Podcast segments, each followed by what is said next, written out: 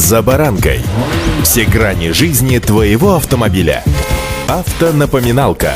Комментарии экспертов. Советы по обслуживанию автомобилей в программе «За баранкой». Один раз в 10 лет каждый водитель обязан поменять водительское удостоверение, однако не все делают это вовремя. Кто-то не водит машину, кто-то вообще забыл, когда истекает срок действия водительского удостоверения. Да-да, на первый взгляд комичная ситуация, но достаточно распространенная. Так что делать, если ваши права просрочены? С вами Забаранка Александр Карпов. Здравствуйте. Автонапоминалка.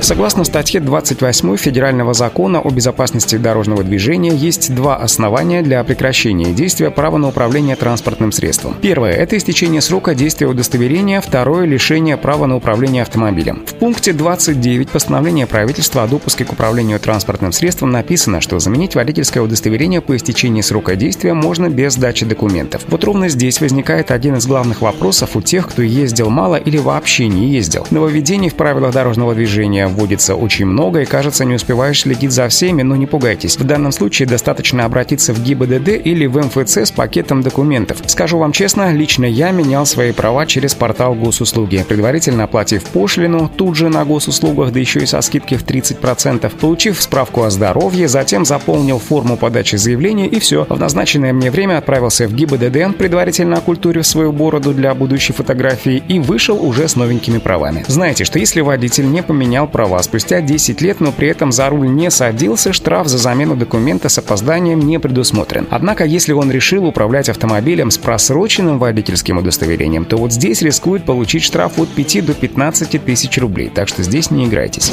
Автонапоминалка. Еще одна ситуация, когда ваши права, зачастую живущие в вашем кошельке путем мошеннической схемы, а проще говоря, кражи, перекочевывают в другие руки. Как известно, любыми кражами на территории России занимается полиция. Если автоудостоверение удостоверение было украдено, то водителю нужно написать заявление о краже. На практике это может оказаться абсолютно бесперспективным делом, поскольку попытки вернуть документ, как правило, не имеют успеха. Однако, независимо от результатов поиска, следует сообщить об утрате или краже водительского удостоверения в ближайшее отделение ГИБДД. Там внесут коррективы в базу данных и отменят действия водительских прав, что поможет предотвратить возникновение возможных проблем для водителя, а уже их бывает масса, особенно с чужим-то водительским удостоверением. Автонапоминалка.